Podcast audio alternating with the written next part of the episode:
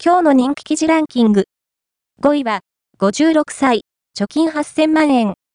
子供の老後も面倒を見なければと考えると、どれだけ稼いでも足りない気がします。皆さんから寄せられた家計の悩みにお答えする、その名もマネープランクリニック。今回のご相談者は、56歳の会社経営者の方。元から会社の経営を引き継ぎ、赤字から立て直したとのこと。お子さんの将来のお金と老後について悩んでいます。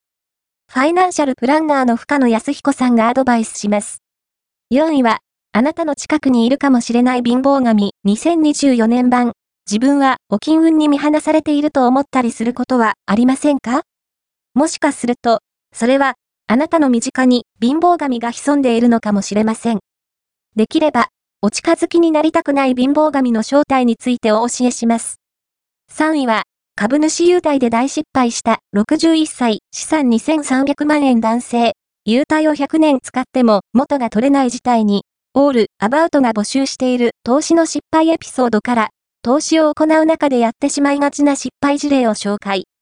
今回は、愛知県在住61歳男性が後悔している投資の失敗談です。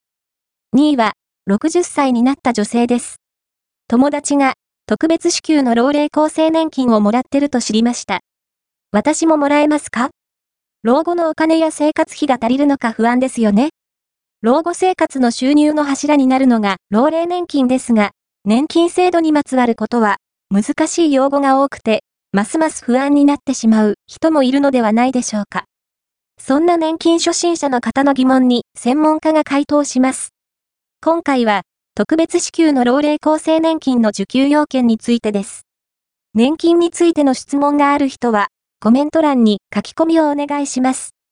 1位は、71歳女性、月の年金14万3000円、貯蓄1億1500万円でも、夫婦揃って働いている老後の価値観、老後の心配事といえば、やはりお金。